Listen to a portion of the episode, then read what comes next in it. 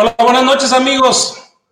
La crisis continúa, la crisis parece no tener fin. Eh, pensé que hace dos partidos estábamos en el hoyo y seguramente el problema es que hemos seguido cavando más hacia abajo. Eh, no, hay, no hay una respuesta por parte del staff, el equipo está jugando muy mal, eh, se ve un caos dentro del equipo, hay muchos distractores por fuera eh, el equipo está partido, se ve, se ve mal de ánimo, eh, sobre todo el capitán se ve frustrado, se ve enojado eh, y, pues las cosas pintan bastante mal. pero pues desafortunadamente la vida sigue, la, la, temporada sigue y tenemos que pues analizar qué es lo que está pasando con nuestro equipo y si hay en algún momento alguna visa de mejora. En fin, les habla Ismael Azuara dándoles la bienvenida a la Casa del Fútbol Americano Máximo Avance Network y a su programa Mesa de Acero, eh, en donde, bueno, platicamos desde la visión de los aficionados eh, el andar de nuestro equipo en la temporada. Me es grato dar la bienvenida al coach Ernesto Alfaro. Coach, buenas noches, ¿cómo te va? Hola, coach, buenas noches, qué gusto saludarte. Carlos, qué gusto. Cristian, buenas noches a, a toda la gente que nos está siguiendo el día de hoy. Pues bueno, ya, ya platicaremos un poquito más de, de esta semana complicada y bueno, es un gusto estar aquí. Muchas gracias, coach. Carlos Ortega desde la Ciudad de México. ¿Andamos enojados, Carlos? ¿O ya yo nos bajó? ¿O andamos en la cruda? ¿O qué, qué, qué, demonios pasa, Carlos? Platícanos. Este, híjole, andamos. No, bueno, yo anoche estaba que echaba chispas. Hicimos un live que terminó prolongándose hora y media. Este, y, pues sí, este, haciendo, haciendo ahí un poco de catarsis, entonces eso de algún modo ayuda eh, para ya hoy estar muy tranquilos. Te soy honesto, yo hoy, hoy decidí no escribir hasta el rato, eh, ya después de, de, mesa de acero, empezaremos a escribir porque sí, sí, ¿sabes qué?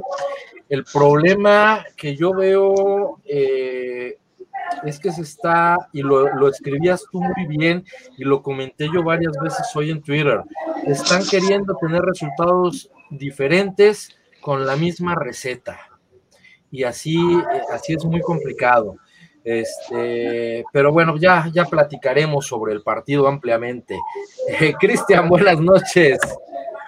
¿Qué tienen de buenas? Nada de buenas.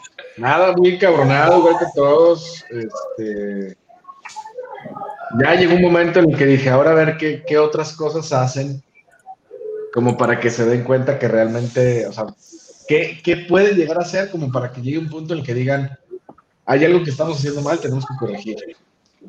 Pues, para ver qué, qué va a suceder. Pero muy complicado, se complica la situación. Este, no, creo que ni siquiera con Mason Rudolph estaba tan mal en la ofensiva el año pasado, cabrón. ahorita les tengo un dato muy bueno. qué bueno, eso, es bien importante. Pero ni con Mason Rudolph estaba tan, mal en la ofensiva el año pasado, ya de plano no sé ni por dónde. Pero bueno, mando un saludo hasta Pittsburgh, Pensilvania, Charlie Blanco. Charlie, buenas noches. Ah, ¿Qué tal? Eh, gracias, Cristian, coach Azora, Tocayo, coach Alfaro. Pero si soy, ¿verdad? Aquí estamos, este, llegando, barriéndonos en home. Eh, Charlie Blanco desde la ciudad sagrada de acero, Pittsburgh, Pensilvania. No se enojen. Esta película ya la hemos visto. No se enojen. ¿Sale? Ok.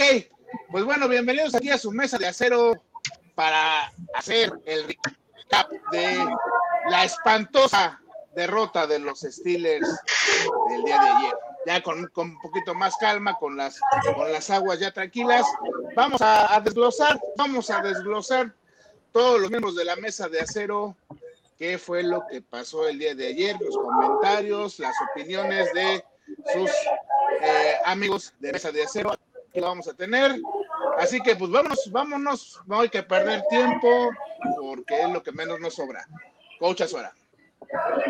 Gracias, Charlie, bienvenido. Este, oye, eh, pues antes de, pasar, de cederte el micrófono para que nos des tu punto de vista, siempre pasional, siempre controvertido, pero muy atinado, Eh, yo quisiera invitar a los amigos que ya nos hacen favor de acompañarnos en el programa, que se manifiesten en las redes sociales, que se manifiesten tanto en YouTube como en el chat de Facebook Live. Eh, háganos saber sus opiniones, sus comentarios, eh, su molestia, que seguramente hay mucha en, los aficionados, para poder platicarlo aquí al aire, para comentarlo, para pues para, no para tener una solución, ojalá, este, sin embargo, para, como yo puse ahí en redes sociales, para hacer catarsis, chingado, cuando saca uno el coraje, eh, cuando lo manifiesta, descansa uno. Entonces, este, pues esperamos sus, comentarios y sin más, eh, escuchamos a Charlie Blanco, eh, su opinión, me pongo hasta, hasta chinito de, lo que vamos a escuchar por parte de, la pasión representada por Charlie Blanco. Charlie, somos todo oídos. Gracias, coach. Gracias. He estado leyendo en varios, varias de las páginas de Facebook de aficionados de los Steelers, ¿no? Eh, hay positivismo, sí, qué, qué bueno, qué bueno que hay positivismo de parte de, de la mayoría de los aficionados. Qué bueno, me da gusto que sean que sean positivos en estos tiempos difíciles, ¿no? Pero ellos, muchos, muchos, muchos de ellos dicen que son aficionados de corazón, que son aficionados de hueso colorado, que son aficionados fieles al equipo y que, y que no hay que criticar, que hay que aplaudir, que qué bueno que el equipo eh, tuvo una tuvo un 11-0, que, que no hay que criticar. Eh, yo creo que es, yo creo que es muchos, muchos de esos grupos, muchas de esa, muchos de esos aficionados llegan a ese punto, ¿no? Llegan al punto de un punto es donde, donde todos coinciden de que la mayoría de ellos dicen que no hay que criticar, que hay que apoyar, que los Steelers en las buenas, en las malas y en las peores, ¿no? Que por siempre Steelers que toda la vida y vuelvo a decir una y mil veces.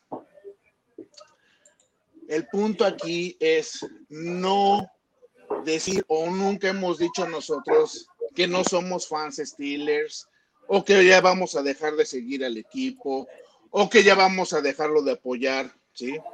El punto aquí es criticar, es criticar a una administración como la del señor Mike Tomlin, que realmente no es la primera vez que hace este tipo de papelones, ¿sí?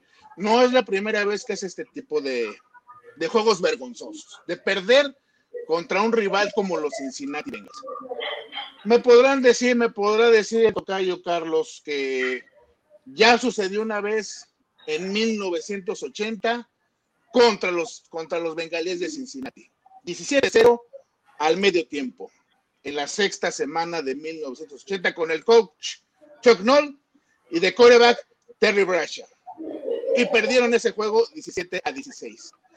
Se vuelve a repetir la historia después de 40 años. 40 años, toca yo sí. 40 años. Se volvió a repetir la historia 40 años después. 17-0 los Steelers al medio tiempo perdiendo con los Cincinnati Bengals. En ese año 1980, los Steelers habían sido campeones una, eh, de una temporada antes, ¿no? En, enero del, 80. Habían, le habían vencido a los, a los Ángeles Rams en el Supertazón 14. Y venían, venían los Steelers de lesiones, venían de ya de varios retiros de los jugadores importantes de los 70 Era, era el año de transición de, los invencibles Steelers de los 70 de Chuck Noll, ¿verdad? 1980, la temporada del 80. Pero ahora, ¿cuál es la diferencia con el juego del lunes, con el juego del día de ayer? Que estamos, que tenemos un equipo con plenitud de jugadores, con plenitud de talento joven, ¿sí? Ofensivamente y defensivamente. Sí, tenemos un quarterback veterano como Berger, desde 38 años. ¿Y qué, qué fue lo que pasó? ¿O qué está pasando? Vemos a una ofensiva eh, unidimensional, una ofensiva lenta, predecible, totalmente escauteable. Todos los coordinadores de la liga pueden escautear fácilmente la ofensiva de los Steelers y saber qué jugadas van a mandar, saber qué plan de juego tienen. Totalmente fácil. Es totalmente escauteable esta ofensiva de los Steelers, predecible. ¿De qué nos sirve tener manos de jugadores jóvenes, rápidos, Deontay Johnson, eh, Chase Claypool, Julius Schuster, James Washington? ¿De qué nos sirve tener esas manos, esos receptores, si tenemos una ofensiva totalmente obsoleta, totalmente fuera de ritmo? Una, una, una ofensiva, no sea la mejor de los años 80, 90, a la mejor. Nos vemos así, nos lucen desfasados, desfasados nuestros jugadores. A un lado y a otras cosas, otra cosa de la que quiero criticar y creo que mis compañeros también deben de estar de acuerdo.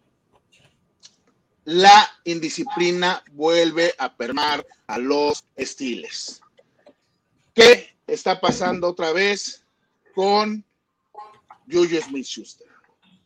Ya van tres partidos que en el calentamiento previo al juego, el chingado chamaco se pone en el logotipo del equipo contrario, en el campo, a medio campo, donde está el logo del equipo, y se pone a bailotear, se pone a burlarse del equipo contrario. ¿Qué significa esto? Indisciplina. Indisciplina otra vez en el equipo de Mike. Hay que tener memoria, nación, hay que tener memoria. ¿Qué fue lo que pasó con Livion Bell? ¿Qué fue lo que pasó con Antonio Brown? El mismo James Harrison, ¿sí? Indisciplina, ¿sí? Vuelve a reducir en los Steelers durante esta crisis, porque es una crisis, señores damas y caballeros, es una crisis que volvemos a repetir bajo el mando de la administración del coach Mike Tomlin. Entonces, estamos enojados. Hay, porque, hay que estar enojados porque, porque el ser fan Steeler no significa ser mateos, como dice yo, no significa ser eh, porristas, como dice Terry Bradshaw, como le dijo Terry Bradshaw a Mike Tomlin. No, no, no, no es ser, no es ser fans de que se van a Pittsburgh y tomarse fotos y, ay, estoy en la ciudad de Pittsburgh y me, vale un cacahuate el, desempeño del equipo, como juega el equipo. Yo no sé de fútbol, yo voy, yo voy a la celebración, yo voy a presumir que estoy en Pittsburgh. A mí no me interesa el fútbol, no me, si ganan o pierden, a mí me da igual. Si ustedes son de ese tipo de fans, qué bueno, yo no tengo ningún problema contra ustedes. Para eso están las cientos y miles de páginas que hay en Facebook. Pero en mi caso personal, que soy fan desde 1978, desde que tenía siete años de edad, que tengo ahora 49, y que he seguido al equipo desde, desde la nefasta eh, década de los ochentas de transición, los noventas de Bill Cowher, eh, el, el, 2000 de parte de Bill parte del señor Tomlin, y el 2000, 2010 al 2020, los años de, de Mike Tomlin, me da pena, me da, me da vergüenza, me da coraje ver que cada año se desperdicia talento, se desperdicia grandes jugadores, se desperdicia un gran equipo de los Pittsburgh Steelers. Ahí tenemos a, ahí tenemos el de haciendo esa payasada. Esas son payasadas, señores. ¿Cómo es posible que el coach Tomlin pueda permitir eso? ¿Cómo es posible? Entonces, vuelvo a repetir, se vale, se vale estar enojado, se vale estar eh, frustrado.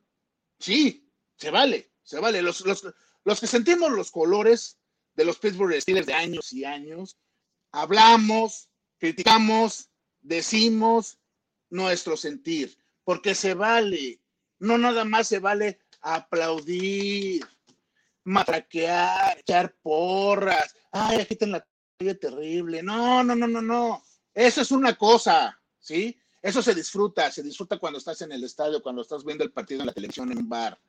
La cosa es ver cómo tu equipo, con tanto talento, con un inicio de 11-0, de 11 ganados, 0 perdidos, ahora pierde tres partidos consecutivos, baja los playoffs. Eso denlo por un hecho.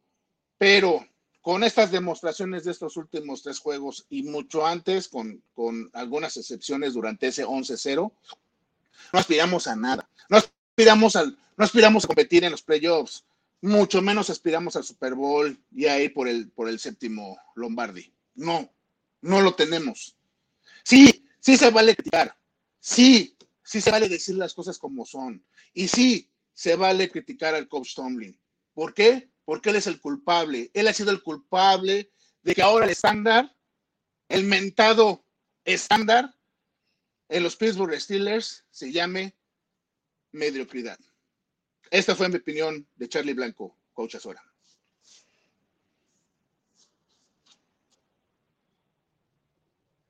Ya parece que el, que el coach tiene su micrófono en off. Coach.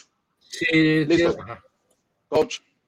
Parece que está. Ah, Sí, gracias. Ahí está. Gracias, Carlos. Ahí está. Este, yo, yo comentaba, eh, digo, acabas de comentar un tema muy importante que es la disciplina. Y la disciplina eh, deja ver muchas cosas, son, son intangibles que, que se muestran eh, al, al ojo del público, al ojo del aficionado. Yo, yo me, me molestó, me molesta, me molesta el, el hecho de que no se está viviendo un buen momento en el equipo.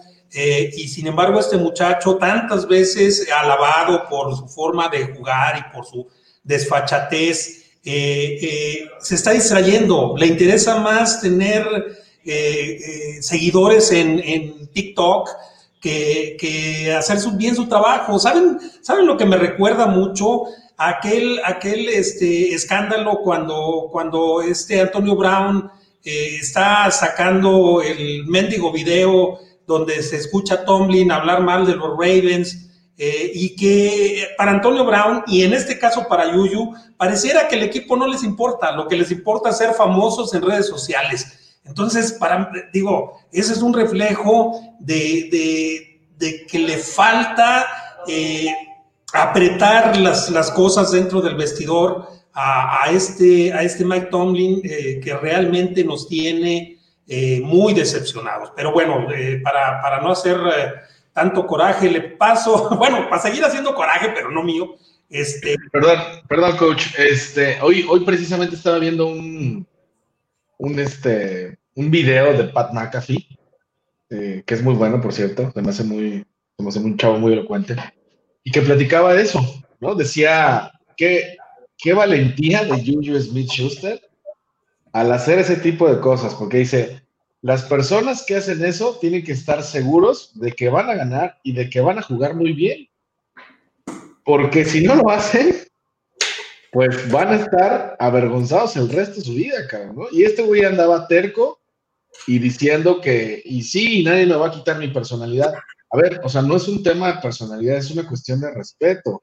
Y es una cuestión de respeto porque si los acereros se enojaban cuando agarraban la toalla terrible y se limpiaban las botas y hacían ciertas cosas, pues ir a hacer esto en un partido encima del logo del rival es una cuestión de respeto. El fútbol americano es un, es un deporte de disciplina. Entonces, pues eso no está bien, definitivamente no está bien. O sea, no, no significa que por eso hayan perdido, pero es una cuestión de respeto. ¿no? Pero, pero, perdón, Carlos, ahorita te paso el micrófono, nada más un comentario. Son distractores extra, son distractores que no necesita el equipo. Estamos metidos, eh, sumidos en una crisis y todavía este muchacho eh, eh, motivando al rival, dándole un extra al rival, que todos los rivales querían golpearnos, golpearnos en el sentido del marcador, pues, pues con este tipo de, de- de desplantes estúpidos, eh, infantiles, no estúpidos, infantiles, pues eh, le das una motivación extra al rival y un distractor extra al equipo. Ahora sí, Carlos, tienes el micrófono. Sí, eh, me parece que esto de Yuyu, digo, lo hemos visto en el colegial infinidad de veces, lo vimos con el propio Devin Bush, este, eh, en el estadio de los Espartanos. Pero esto es la NFL. es la NFL. Lo peor del caso, en este caso, en el caso de Juju Smith Schuster, dos días antes, Von Bell se lo dijo. hazlo y voy por ti. Y lo peor del asunto es que le salió. Fue por él, lo golpeó, le provocó el fumble y eso terminó en siete puntos. O sea, ya tuvo una incidencia en el marcador. El día de ayer teníamos esa discusión. Es que no afecta a nadie. No, ¿cómo no? Sí afecta. Y afectó al equipo y pegó directo en el marcador. ¿Sí? Este, entonces, caray, lo ha hecho toda la temporada. Y toda la temporada lo dejaron. Estamos en un momento donde no está el equipo, no está el horno para bollos, ni el equipo está para andar con ese tipo de tonterías. Así de sencillo. ¿Sí? Ah, toda la temporada lo hiciste. Sí, qué padre. Nada más que ahorita, con la racha que trae el equipo, no está para eso. Y peor aún, el propio Yuyu ayer no incidió absolutamente en nada a favor del equipo. Como dices, Cristian, esto, o sea, es para que no se le olvide en un buen rato. Y lo más lamentable es que ya muerto el niño, sale Mike Tomlin a decir, no, pues yo creo que sí vamos a hablar con Yuyu. O sea, no era para ver, no, era para decir, ay, vamos a hablar con Yuyu. Era, ¿saben qué, señores? Este hombre no lo vuelve a hacer. Claro. Así de simple. Coach Alfaro, yo quisiera saber su opinión en una situación así como ¿Cómo atacaría un problema de este tipo? Bueno, creo que eh, lo que menciona Carlos es, muy claro, ¿no? Eh, eh, el head coach es la figura que establece la disciplina en una organización deportiva, en este caso en un equipo de fútbol americano. Y cualquier, cualquier cuestión que incida en esa, en esa disciplina es responsabilidad de él.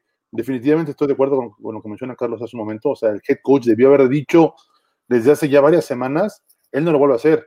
No, pues voy a hablar con él a ver qué, o sea, no, no se trata de hablar, se, trata de seguir una línea de trabajo, una línea de, comportamiento en un equipo, en una organización. No puedes estar ahí, por más que ellos sean profesionales, evidentemente lo son, pero existe sobre ese profesionalismo, existe la línea de trabajo y, la línea de comportamiento de todo el equipo, ¿no? Porque al final de cuentas, el, también el ser profesional tiene mucho que ver con la imagen, ¿sí? Al ser equipos que son muy seguidos, eh, la imagen es fundamental. Y, lo que está haciendo Yuyu es algo que en la primera ocasión que, el coach, que el head coach se hubiera enterado de eso, era porque hubiera tomado medidas en el asunto y decirle que eso no lo puede volver a hacer.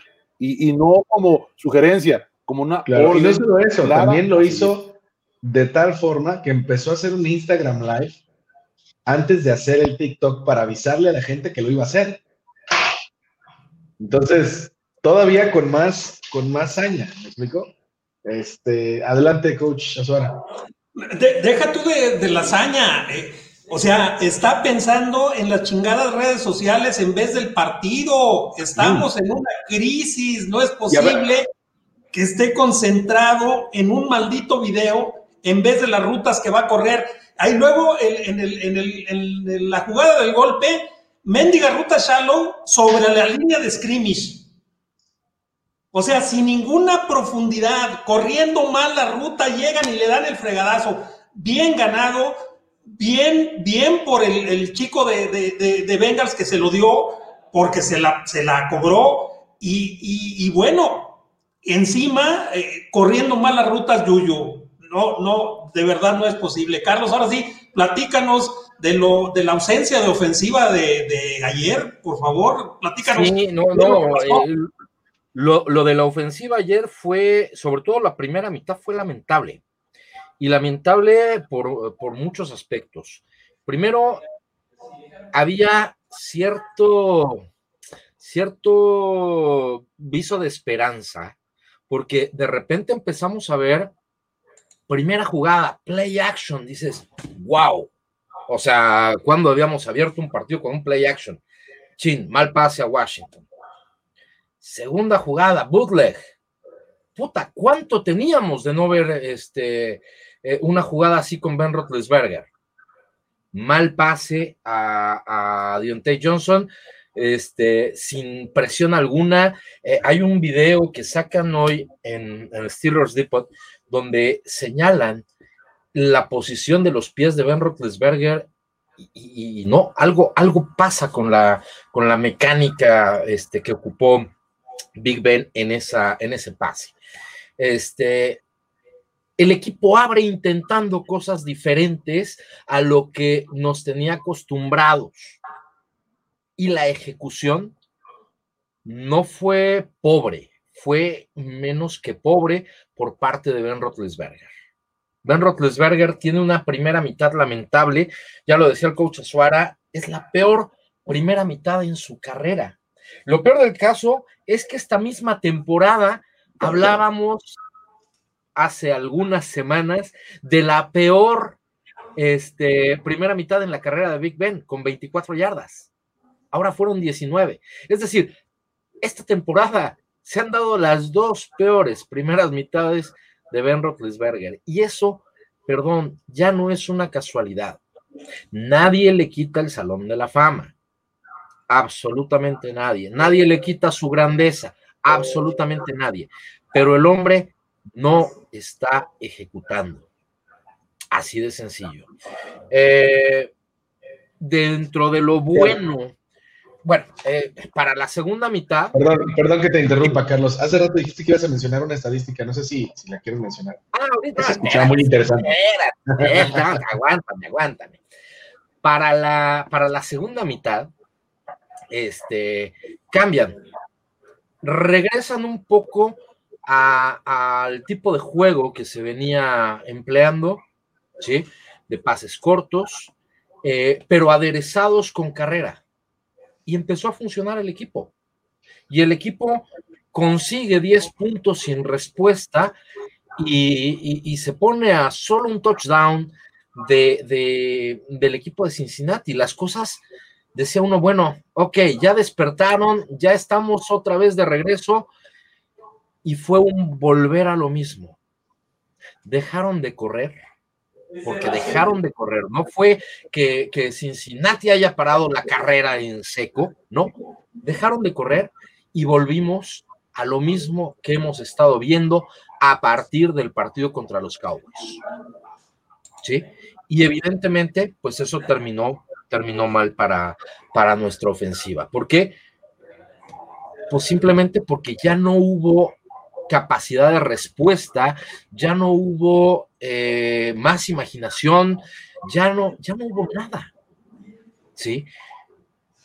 Ahorita, y lo comentaba el coach Azuara en su análisis, que acabo de subir hace tres minutos, mientras estábamos platicando, este, comentaba el coach que ahorita Big Ben ya no, ya no infunde ningún temor a las defensivas rivales. Y eso es un hecho. Ahorita todo mundo nos está acumulando ocho y nueve hombres en la caja de manera permanente. Y ayer no fue la excepción. Ayer no fue la excepción. ¿Por qué? Porque ya, ya saben a qué se juega. Y ya saben que el antídoto para Big Ben y lo que son las cosas, lo que son las curiosidades de la vida, es algo que manejó durante años Dick LaBeau que es el blitz de zona.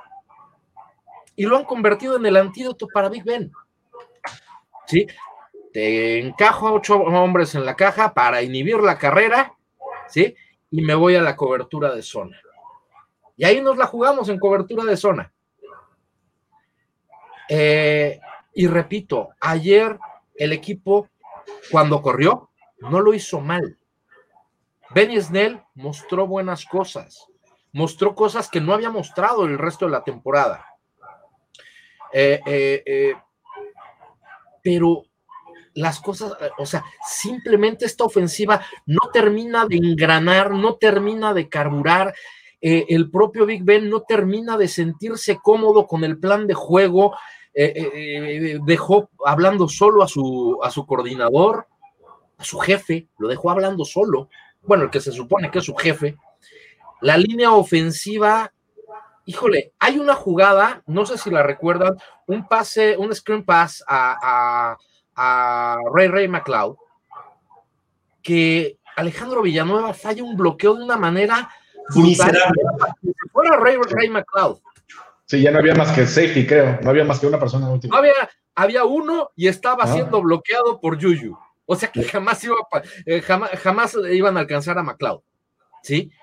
Y el bloqueo que falla Villanueva, y toda la noche fueron las mismas fallas. Pocas veces como anoche hemos visto presionado a Ben Roethlisberger. Pocas veces. A Villanueva, este, Carl Lawson se lo comió, como dicen los españoles, con patatas. ¿Sí? O sea, realmente este equipo no está carburando. Es un problema de diseño, sí, pero también está empezando a ser ya un problema de ejecución. Y lo peor del caso es la ejecución del propio Ben Roethlisberger. ¿Cuál es el dato que iba yo a dar? Cuarto partido, cuarto partido de manera consecutiva sin llegar a 20 puntos. Cuarto partido. En la carrera de Ben Roethlisberger, esto solamente ha ocurrido una vez y fue en su temporada de novato. 2004 no me acuerdo si fue 2004 o 2005, una de esos dos, este, cuatro partidos sin llegar a 20 puntos. No solo eso, eh, Devlin Hodges, lo máximo que acumuló fueron tres partidos sin llegar a 20 puntos. Devlin Hodges. ¿Sí? Entonces, este, algo, algo pasa y, no es grave, y yo creo que ahí tanto el coach Azuara como el coach Alfaro podrían eh, iluminarnos porque, porque de verdad yo hay cosas que simplemente no estoy, no estoy entendiendo eh, eh, sobre lo que pasa con Big Ben. Yo ya no sé si de verdad es un problema físico lo que trae, que no puede apoyar, que por eso no, su mecánica, y que él ya lo negó, o sea, él ya ahorita ya no puede salir a decir, ah, siempre, ¿saben qué? Que siempre sí me dolía la rodilla, ¿sí? Porque además lo negó él y lo negó Tomlin. Entonces, ¿qué diablos está pasando? Hubo, hubo una ocasión durante el partido, bueno, en la, mitad del partido, medio tiempo, donde vimos calentar a Mason Rudolph, que yo creí que iba a entrar Mason Rudolph. Yo también.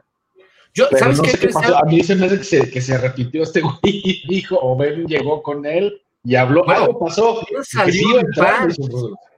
Ben salió en pants. Sí. Eh, eh, yo creo que ayer era un buen momento eh, para también darle un mensaje a Ben Roethlisberger. La semana pasada, Mike Tomlin lo dijo en conferencia respecto a Deontay Johnson: si no puedes atrapar un balón, si no puedes atrapar un balón, te vas a sentar. Yo creo que ayer era darle un mensaje a Ben Roethlisberger: si no puedes lanzar un pase de, de más de 10 yardas, te vas a sentar. Uno de 14, uno un pase completo de 14 intentos de más de, 10 yardas. Cero completos entre 10 y 19 yardas. Cero completos, una intercepción. O sea, eso, eso, eh, eh, eso es un problema y es un problema grave porque cuando tienes un coreback que lo único que puede hacer es lanzar pases de menos de 10 yardas y ahí sí tiene un porcentaje de pases completos brutal, estamos en un severo problema, coach Suárez. Sí, rápidamente antes de pasarle el, micrófono al coach Ernesto Alfaro para que nos platique su visión de la defensiva del día de ayer, eh, yo nada más quiero hacer un, planteamiento en, en, Steelers Depot. Hay una, hoy se lo recomiendo, vayan a verlo, en un film room, eh, un, breakdown del eh, juego de ayer, de la actuación de Big Ben, y nos muestra con cinco o seis ejemplos eh, lo que ya habíamos comentado y lo que yo, perdón que, hable de mí, pues, pero yo ya había dicho que Big Ben no hace progresión. Él ya sabe a quién diablos le va a lanzar y le vale madre hacer lectura de sus rutas. Eh, eh, ya, lo, ya pasó dos veces con Derek Watt en zona de anotación que lo ignoró completamente, estando completamente solo, completamente solo. ¿Por qué? Porque Big Ben simple y sencillamente se fija exclusivamente en quién le va a lanzar y todo lo demás no lo ignora. En este, en este breakdown que les digo, está en Steelers Depot, eh, eh, se muestra en varias ocasiones que tiene receptores solos, que tiene receptores sin cobertura y sin embargo va exactamente a donde él quiere, no donde está el hueco ni la ventana. Entonces, que no me vengan a decir que es una lesión y que no se puede parar bien y que la chica. O sea, tiene un problema serio Big Ben y no sabemos cómo resolverlo. Creo, que el mejor ejemplo, perdón, ya para, para, concluir con esto este, que comentas, creo que el mejor ejemplo es el pase que le lanza a la triple cobertura de Eric Ebron, donde termina lesionado. Exactamente. Sí, sí, sí, sí. Sí, sí, y ahí me parece, me parece que viene ese ejemplo, ah, tenía un, alguien en el centro nada más con cobertura personal del safety y el safety estaba atrás, no estaba delante de él. En fin, eh, coach Ernesto, eh, la defensa es tu tema, pero si quieres comentar de lo que quieras, es tu programa. Adelante, mi coach. Gracias, coach. Gracias, coach. Si quieres, empezamos eh, con la defensiva y ahí sí hay algunas, otras cosas que comentar. pues miren, pese a que es una, una unidad que está convertida en un hospital, la realidad es que ha tenido lesiones al por mayor, eh, me parece que, no hacen un mal juego. No, creo que eso es lo, rescatable del día de ayer. No hacen un mal juego. Eh, reciben, eh, reciben ellos 230 yardas, es lo que reciben totales, 152 por tierra, 78 por, por, por aire, no, 78 por este, aire, 152 este, por tierra, al revés.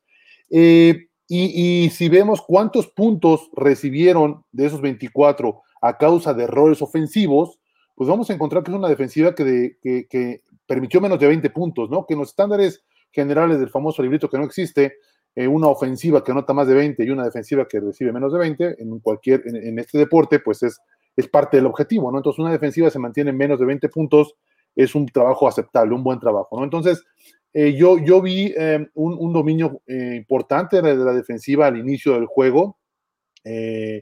incluso también durante el tercer cuarto cuando estuvo este, este, este despertar momentáneo de la ofensiva de los aceleros, tuvo, estuvo tres, creo que tres drives o cuatro drives manteniendo a los Bengals en tres y nada. Es también, es también em, bueno que analicemos a quién, a quién enfrentaron, ¿verdad? Eh, al tercer coreback de los Bengals, a un equipo que solamente había tenido este, dos triunfos, a una ofensiva que en, zona, en la zona roja es muy pobre, en realidad es un equipo, un equipo malo, ¿no? Que ayer nos ganó, sin embargo, eh, em, hay, hay, hay em, la línea defensiva eh, quizá no, no ejerció la presión que, que, ha ejercido en otros momentos, ¿no? Quizá faltó un poquito más de, presión por, por, parte de, de la frontal que definitivamente extrañan muchísimo a Bob eh, ese, esa, cuarteta que tenían ahí con Bob con, con Watt, los dos frontales internos, este, bueno, la rotación que hay a lo Alu, eh, eh, este, em, se me fue el del otro Dame, este... Tweet. Tweet, Estefan Tweet, este, efectivamente, gracias, este, este, Tweet y, y Hayward, es, es, una gran, gran frontal, y ahorita, aunque Alex Jaime tuvo un buen juego, está aprendiendo, es un novato, no tiene el nivel todavía de Bob Dupree. Entonces, sí, ya en los últimos juegos se ha extrañado un poquito esa, esa, esa presión, ¿no? Los, linebackers, eh, pues digo, también se están extrañando ahí varias, varias, este, em, figuras y se nota eh, en el juego terrestre de, de, de, los Bengals, ¿no? Que hizo daño, sobre todo en la segunda mitad. Eh, y eso, digamos, en lo que, eh, digo, y el perímetro por último también creo que tuvo un juego aceptable, tuvo coberturas, eh, buen, buen, buen, un buen desempeño, pero todo eso es en la parte de, los jugadores, ¿no? De, la ejecución, del desempeño durante el juego. Si ya analizamos lo demás, que también es lo, que también importa mucho y es parte de, de, este juego, que son las decisiones de los entrenadores, es ahí donde empezamos a tener otra vez problemas, ¿no? Y ya no es que queramos criticar, sencillamente señalar lo que vemos. E-, es increíble, increíble que la, la, la Son Reed no haya sido parada adecuadamente, ¿no? Este, la jugaron a placer, una jugada de colegial que no se utiliza básicamente en el profesional por cuidar a los corebacks. Aquí pues ya decían, bueno, pues es Finley el tercero, ya no tenemos nada que perder, pues a correr con Finley, ¿no? Entonces, eh, no pudieron pararla y les costó un touchdown en una carrera de más de 20 yardas de Finley precisamente, ¿no? En algunos momentos sí, baja, que estaban mandando, evidentemente era el safety, se veían los ajustes que, que mandaban, era al safety, inclusive en una cuarta oportunidad este, fue precisamente este, Minka Fitzpatrick quien, quien para a Finley, pero, pero hay, hay decisiones otra vez que, que, uno dice, bueno, pues, ¿qué está pasando? ¿Por qué, por qué no las cosas que se están haciendo de manera adecuada se repiten y empiezan a querer experimentar y experimentar haciendo algunas cosas, ¿no? Pero bueno, en, resumen, creo que fue un, juego aceptable, aceptable solamente por la parte defensiva, que se vio muy afectado por lo que sucedió en la, en la ofensiva. Definitivamente ahí concuerdo con lo que están señalando. La verdad es que si me salgo un poquito de este análisis defensivo y comento de, de, lo que pienso en, cuanto a Ben Roethlisberger, em, hay, muchas cosas, ¿no? Voy, a ser muy concreto. Primero, eh, no me importa si te llamas Ben Roethlisberger. Si tu coach te llama, lo atiendes. Y si no te gusta, te sientas todo el juego. Número, ¿de acuerdo? Entonces, no importa cómo te llames, lo tienes que hacer. Y entonces ya hay mucho que ustedes han dicho, la indisciplina, el que otra vez está perdiendo este, el, Tomlin, el, equipo, pues está claro, porque permite hacer las cosas, ¿no? Permite que, un, que digamos, tomando otra vez lo de, Yuyu, que un ritual tan importante de los muchos que hay en el fútbol americano, como es el pregame, donde los jugadores, coaches están enfocados en lo que tienen que hacer, él está preocupado por, por redes sociales y por hacer TikToks y por andar burlándose del rival aún sin haber jugado los partidos, ¿no? Entonces, en Rodlisberger, en mi opinión muy particular, y lo digo con mucha preocupación, eh, es que Roethlisberger ya no está en este momento para ser el coreback titular de los aceleros, porque es impresionante la cantidad de errores que comete. Eh, lo que decía hace un momento Suárez es totalmente cierto. Él, él, tira balones a quien quiere tirárselo. la intercepción que, le, que, tuvo en el segundo cuarto es un concepto muy sencillo, un concepto shallow que se utiliza en el, en Air Raid con mucha eh, este, frecuencia, donde vas a ver solamente un linebacker, ¿no? Donde termina Shallow es el linebacker y ese linebacker te va a decir, si él se queda en esa zona de, corta, la zona del flat del lado contrario, tú tiras al vender que está entrando en el centro del campo, ¿no? Si ese linebacker profundiza, le tiras a, la zona corta, no es un high-low a ese linebacker. Ese linebacker al que tienen que ver en ese concepto es el que intercepta la bola. Entonces, si realmente lo hubiera estado viendo y se ve en la repetición, y abajo al shallow, lo que, es un cross corto, un cross, un cross a la altura de 2, 3 yardas, ese cross que lo tira era completo y había avanzado 10 yardas sin ningún problema el receptor. La realidad es que él tira balones y hubo una serie de, lo que mencionaba hace un momento de, la elección de Eric Ebron, la, eh, hubo otro pase, no recuerdo bien también, donde tenía, se la, cámara no nos deja ver también, ¿no? Ese tipo de rutas cuando hablamos de la, la, toma de televisión, pero podemos ver claramente en algunos casos que hay rutas libres, pero él está esperando un receptor, él quiere tirarle ese receptor, entonces eh, la eficiencia, este, este deporte, ya para concluir, es de eficiencia. Va a jugar no el nombre, sino el que sea eficiente en el momento de ejecutar. Y aquí le tienen miedo a Rodelsberger, no la toman la decisión. Ayer, en un, un, entrenador serio, un entrenador que está leyendo lo que está pasando en el juego, hubiera sentado a Rodelsberger en la, segunda mitad. Más allá que haya, hecho lo que haya hecho en la segunda mitad, o en los dos tres drives que tuvo eh, eh, medianamente atinados, él, por, por su comportamiento, por eh, se ve que está frustrado, por por su ineficiencia, él tiene que sentarse. Y lo malo es que, ¿qué va a pasar con los aceleros hacia adelante? Vamos a dejar una generación muy talentosa, estamos acostumbrados, a, Charlie hace rato, a, este tipo de cosas, pero la realidad es que vemos generaciones talentosas y, no, no se aprovechan. Esa generación se va, eh, eh, nos, dio un espejismo de, de 11 jornadas donde pese a las malas decisiones, el equipo con el talento que tiene logró resultados y hoy en día, que, estamos en la NFL, los, los, coaches trabajan y trabajan y trabajan, se han dado cuenta lo fácil que es parar esta ofensiva. Y bueno, pues hoy en día la realidad es que estamos en un, en un, en un bache, en un equipo que no tiene dirección, que no tiene disciplina. Y bueno, se viene una, una, un final de, temporada y un inicio de playoff muy complicado. Definitivamente, coach, muchas gracias por ilustrarnos. Este, siempre muy interesantes las cosas que dices. Eh, nos clarifican muchas cosas desde el punto de vista del cocheo, desde el punto de vista de una persona que es responsable eh, de, un equipo, del andar del equipo y que eh, está para imponer disciplina, ya sea Yuyu, ya sea Big Ben o ya sea el último de los, de los, este, de los jugadores que no tengan los reflectores encima de ellos. Otra cosa, por ahí leía un comentario y sí es cierto, sí es cierto. Big Ben no entrena. Punto. Todos los mendigos días se reporta como did not practice. Él no practicó.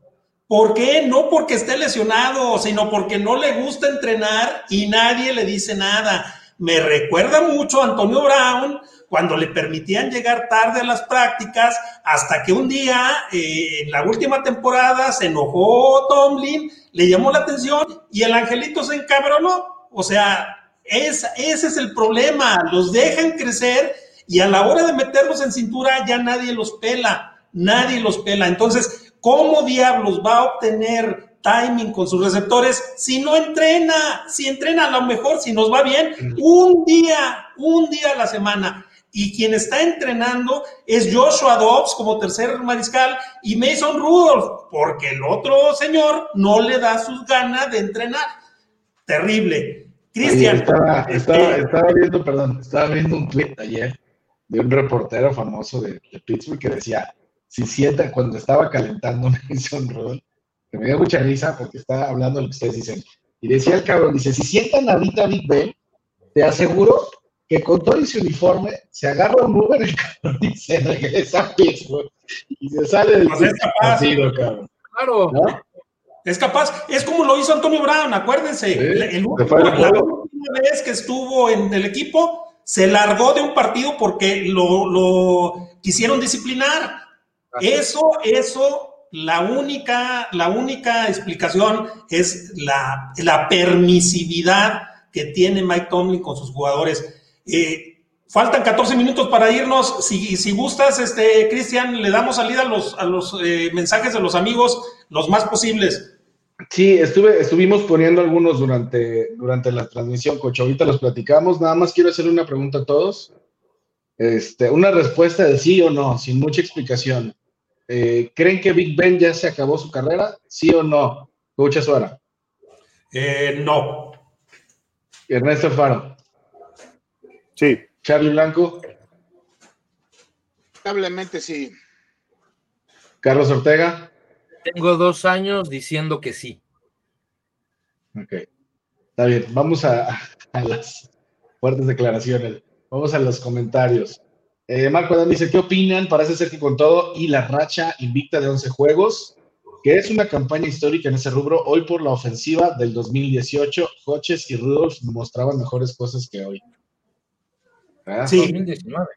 Del 2019, sí. Los últimos cuatro semanas, sí. El último juego de Mason Rudolph contra los Jets no se vio mal, ¿eh? No, no, no. Iba encaminado a sacar ese triunfo que se necesitaba. Sí. Pero pues vino la lesión, primero la de Pouncy y luego eh, la de, la La de de Rudolph. Rudolph que, que lo pisa BJ Finney. Sí, Marco Adán, lo de ayer eh, de muchas formas también fue histórico. Terminamos la primera mitad con 5 yardas por aire, fueron 19. 19. Creo que primer, primer y 10 sin puntos. Creo que un primero y 10 y sin puntos. ¿Qué tiene que pasar para que se dé un Dos primeros y diez puntos. ¿Qué tiene que pasar mundo. para que se No va a pasar nada. coordinador ofensivo? Que, que el señor este, Rooney decida dar el golpe de timón. No creo que lo haga. ¿ah? No. Arturo Hernández, estás muteado, Charlie. Arturo Hernández, buenas noches, amigos. Seguimos muy dolidos y súper preocupados por la actualidad del equipo. ¿Existe alguna posibilidad de que mejore el funcionamiento y cómo se lograría eso? Coach Suara. Eh, sí, eh, si Fickner tuviera la vergüenza de renunciar. Yo creo que con Matt Canada eh, podría haber más posibilidad. Mientras esté Fickner, eh, no va a haber cambio. Punto final. No tiene la capacidad. No la tiene, ya lo demostró cuatro partidos seguidos. Yo, yo extendería eso a, a que tengamos un coreback que pueda lanzar el balón. No, hoy no lo Sí. tenemos. Ernesto Cruz pregunta a Charlie Blanco, ¿qué comentarios o cuál es el sentir de los aficionados allá en Pitt?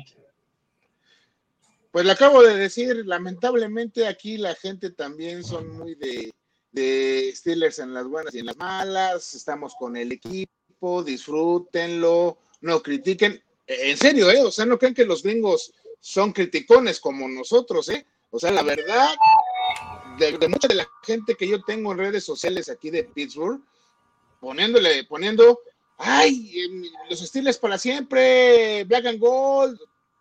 Así es. Así es esto. Muy bien. José Antonio Pinzón, tres temporadas consecutivas sin poder ganar el partido clave, 18 y 19. No se pudo ganar un juego más para calificar.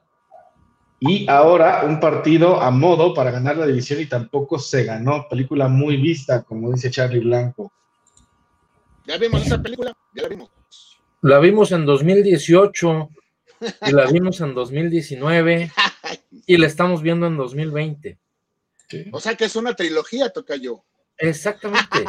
En, do- en 2018, Ajá. nuestro equipo, teniendo la defensiva número 6 de la liga, Sí. la sí, ofensiva número 4 de la liga, Wow. se las ingenió para quedar fuera de playoff con tres corebacks novatos en la división. Wow, muy cierto, Tocayo, muy cierto. Alberto Heredia, hola a todos, buenas noches. ¿Qué ha pasado con la defensa contra la carrera? ¿Quién quiere tomar esa? Este, el coach Ernesto Alfaro que nos platique, por Sí, favor. claro. Mira, eh, eh, para empezar, los eh, un problema importante son los linebackers, ¿no? Evidentemente, la, la baja de los linebackers ha sido, ha, ha- sido factor fundamental para que eh, tenga un, un mayor número de yardas por tierra cada semana. Eh, eh, y y, por, por otro lado, también la- el esquema defensivo, ¿no? El esquema defensivo, si yo te, te digo, como mencioné hace un momento, que, la, que el Son Reed no lo pueden parar en, en- en un- en- en- de manera constante, es, ya no se trata ahí de de ejecución, sino de táctica, ¿no? El fútbol americano son muchos elementos, ¿no? Está la parte de, ejecución del, del jugador, pero también está la parte de táctica del entrenador. Entonces, yo creo que la parte terrestre, eh, aunque sí afecta, la verdad sí nos han corrido bastante, eh, no ha sido todavía un factor fundamental. Yo insisto que el, el- el- en el caso de, de los, Steelers en este momento, la preocupación en cuanto a fútbol está definitivamente del lado ofensivo. La parte defensiva es, es- enfrentan mucho talento. La realidad también es que enfrentan mucho talento y pensar que vas a mantener a, a equipos, aunque vayan mal, en, en- en 20, 50, 60 yardas por juego, es complicado. Eh, la verdad es que son, son, son grandes talentos y a veces se dan juegos con, con- como el pasado, aceptaron 152 yardas, que también es un número tan, tan preocupante. Y es algo, eh, no es, es un poco más alto de promedio, pero no es tan preocupante. La realidad es que son más factores. Ese es un factor que creo que no sería el más importante a considerar. Eh, Uriel F. Nietzsche dice saludos a la mesa. ¿Qué acaso Tommy no le puede quitar el timón de la ofensiva a Fitner y ya sea que la tome él o en su caso se lo dé a Canadá? El, el problema siento yo que, que Coach Tomlin no se anima. Que No, no- que La- no las lealtades son cabronas, coach. Eh, Pero Ajá. ¿saben, ¿saben qué? ¿Saben qué? Yo creo que, eh, algo que dijo Carlos hace un momento, yo creo que el problema no es Tomlin. El problema realmente es este Rooney. Sí, La cabeza, sí, sí. Hay que la cabeza. ¿no? Claro, sí. Los dueños. Ese, ese es el problema. O sea, están permitiendo demasiados años con problemas No re- que re- son reiterativos, con talento que está desperdiciado, con estar ya cerquita, ya mero, y el talento sigue fluyendo, se hacen buenos, se hacen buenos drafts, se hace buen desarrollo de, de jugadores, pero sigue sin venir, venir el resultado. Ese problema ya es de más arriba, ya tiene que Así ser alguien que es. arriba de Tomlin el que tiene que decidir. Marco Adán dice, para mí Rudolph no es un mal coreback, Tomlin lo ha quemado y lo ha incluso ridiculizado, pero bien llevado y sobre todo corrigiendo los efectos podría ser una buena opción para el, epi- para el equipo. Ven la vaca sagrada. Sí, yo, yo, yo estoy de acuerdo. Digo, yo siento que ha sido mal llevado. Tiene, tiene la, el peso de la figura de Big Ben por encima de él. Pero, pero en sus tiempos en Oklahoma State, créanme que se daba unos agarrones contra, contra este Baker Mayfield, contra inclusive este. Contra el mismo Mahomes, Mahomes. Coach, con el mismo Mahomes. Exacto, exacto. O sea, eh, fue, fue, eh, ¿cómo se llama? En su momento, creo que en el 2017, no les quiero mentir, el 2016, le ganó el premio al brazo de la conferencia. O sea, el mejor coreback de la conferencia del Big 12. Que no es, que no es cosa menor, ¿eh? Está, Es, es la conferencia donde más se lanza el balón. Exactamente, está Oklahoma, está Texas, está Iowa State. Heisman. Exacto, o sea, no es un mal chavo. Pero sin embargo, está a la sombra gigantesca de Ben Roethlisberger. El peso de Roethlisberger, sí. Gikat dice, buenas noches, ¿podrían mencionar, ¿podrían mencionar si los Steelers irían por un coreback en el siguiente draft y quién podría ser? No lo sabemos. Quisiéramos. Este, Ya, lo ya, ya el comentamos, ya lo, ya lo y- y ahí comentamos. coincidimos el coach Azara y yo, por lo menos. Sí. Bueno, yo también coincido porque ya lo vi el juego, lo vi el juego este, contra Alabama y, se echó el equipo al hombro el chavo, ¿eh? Se echó el equipo al hombro. tuvo sus soporte terrestre. Pero me gustó, me gustó su actitud. Es un líder, es un líder ese chavo, ¿eh? Mis respetos. ¿Por qué, ¿por qué nos gusta? ¿Y por qué tenemos... Quién, dígale quién están hablando, dígale quién están hablando. Eh, sí, ahí voy. Este, ¿Por qué nos gusta y por qué tenemos los ojos puestos en Kyle Trask?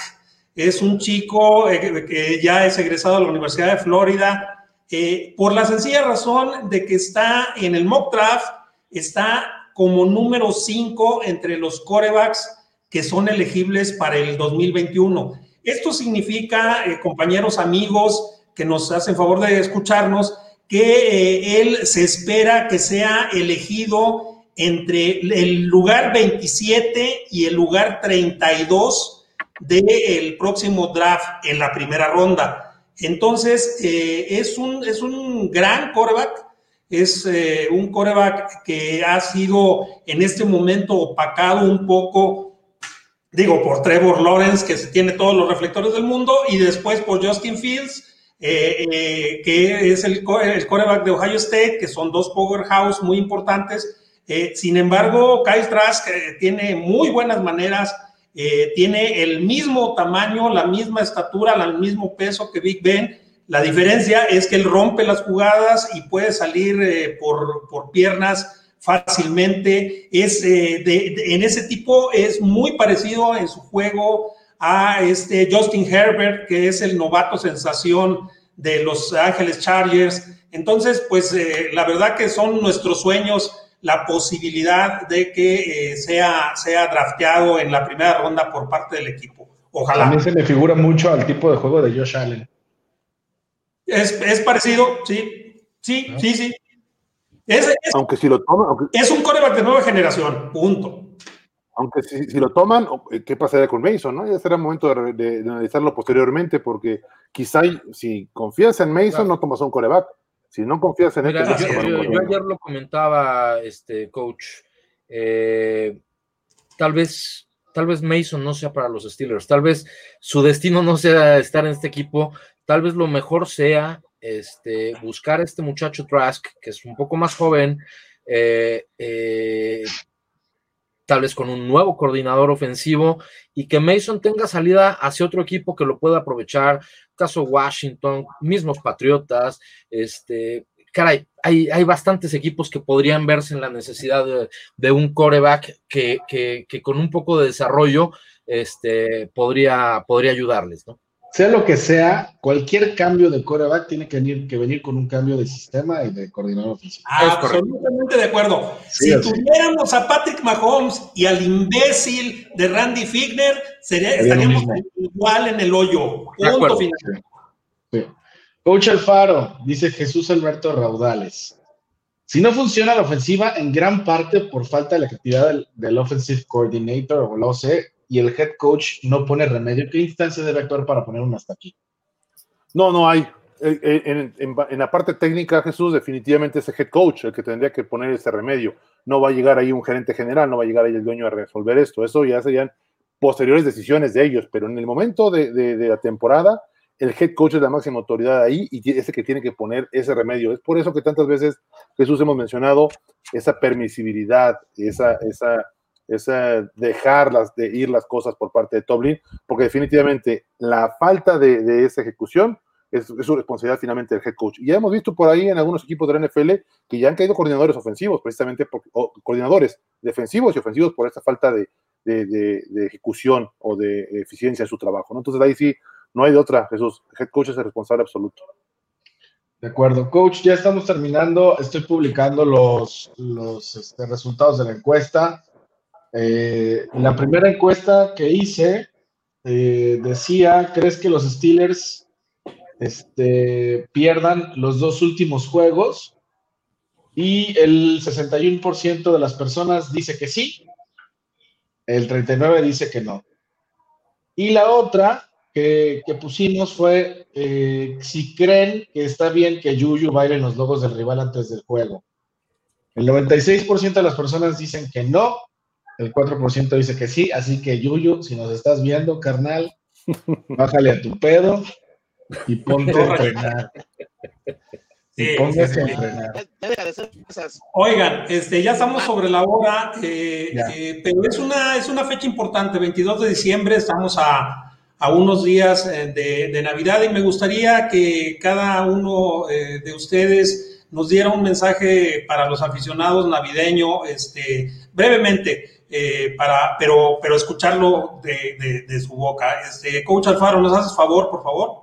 Claro, claro que sí, con mucho gusto. Pues eh, eh, desearle a, todos a todos nuestros eh, eh, seguidores, toda la gente que, que no se pierde Mesa de Acero y a todos sus integrantes un, un extraordinario eh, 2021, una, una gran Navidad.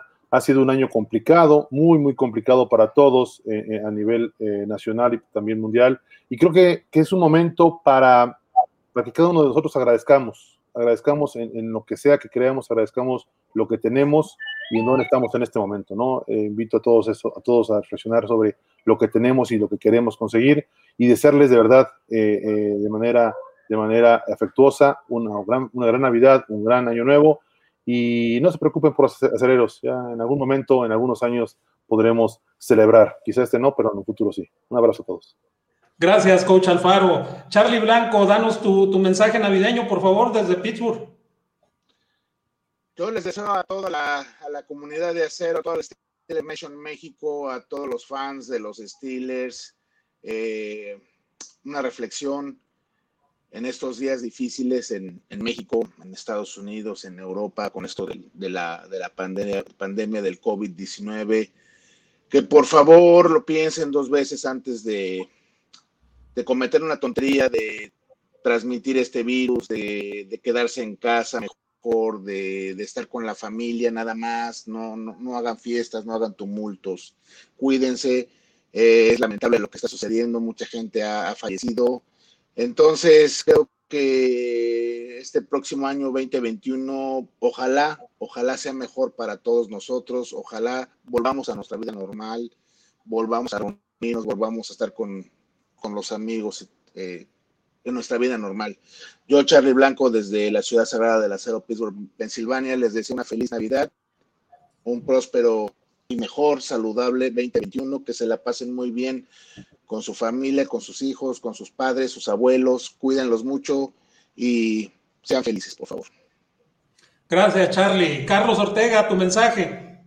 Muchas gracias, coach. Este, híjole, eh, qué, qué, qué complicado año este, tuvimos, pero creo que, que hoy más que nunca eh, tenemos que aprender a valorar lo que es la, realmente la Navidad, ¿no? Cada año hablamos de lo mismo, pero al final del día toquen palabras. Creo que en esta ocasión tenemos una, una gran oportunidad para, para realmente sentir eh, lo, que es, lo que es la verdadera Navidad, ¿no? En familia, en petit comité, de verdad no hagan, ayer lo decía, no hagan fiestas. Eh, hace poco, eh, en una reunión familiar, no mía, una amiga, este, 10 personas, 10, 5 salieron contagiados. Wow. No hagan fiestas. Este, mejor pásenla con, con, con la gente que más les importa, este, si es, yo por ejemplo aquí el 31 estaré, estaremos mi hija y yo solos, ¿sí? Pero, pero realmente ahí es donde se tiene que empezar a, a, a darle el verdadero valor a lo que es, eh, a lo que son estas fechas. Cuídense mucho. Eh, pues aquí nos estaremos viendo, yo creo que antes de que empiece el año, entonces pues ya les mandaremos mensaje de año nuevo. Eh. Muchas gracias y muy buenas noches. Cristian. Pues gracias a todos porque nos sintonizan, les mando un fuerte abrazo, pasen una gran Navidad, cuídense mucho, eh, quédense tranquilos con los acereros que posiblemente este año no van a ganar el Super Bowl, así que váyanlo asimilando. Eh, les mando un fuerte abrazo y, estoy agradecido con mis compañeros por estar aquí un año más en este programa, que a fin de cuentas eh, pues sirve para, para sacar todo el coraje, para platicar eh, con ustedes, con mis compañeros. Este, a mí me ha dejado mucho, ¿no? Entonces quiero también agradecer a mis compañeros que están aquí.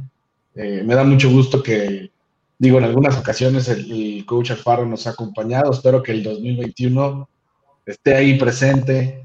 Este, no lo quiero comprometer, pero ya nos dirá después. este, pero bueno, estoy muy agradecido y les mando un fuerte abrazo a todos. Cuídense mucho.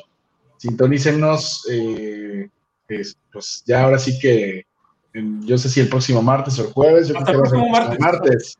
martes. El jueves ya es 24. Y espero que los aceleros ganen el domingo. Ojalá. Fuerte abrazo. A ver. Este, bueno, pues eh, yo soy Ismael Azuara. Eh, rápidamente les quiero desear lo mejor, lo mejor esta Navidad. Pásenla con los que aman. Eh, no, no se arriesguen ni arriesguen a, la familia que no es la, familia nuclear, a los padres, a los tíos, a los primos, a los sobrinos. No los arriesguen, ni se arriesguen ustedes. Cuídense, por favor. Yo, eh, más que desear una felicidad que, se las deseo, por supuesto, yo lo que les deseo de corazón es salud, que se mantengan sanos eh, durante el próximo año, que superemos esta crisis y que eh, estemos en familia disfrutándonos. solo les puedo decir que les mando bendiciones y mis mejores deseos para cada uno y cada una de ustedes. Eh, soy Ismael Azuara, les doy las gracias, les deseo feliz Navidad, nos vemos el próximo martes, próximo martes, el, jueves no va a haber programa porque nadie nos vería, entonces nos vemos el próximo martes, que Dios los bendiga, feliz Navidad, hasta luego. Feliz Navidad, feliz Navidad a todos. Bye.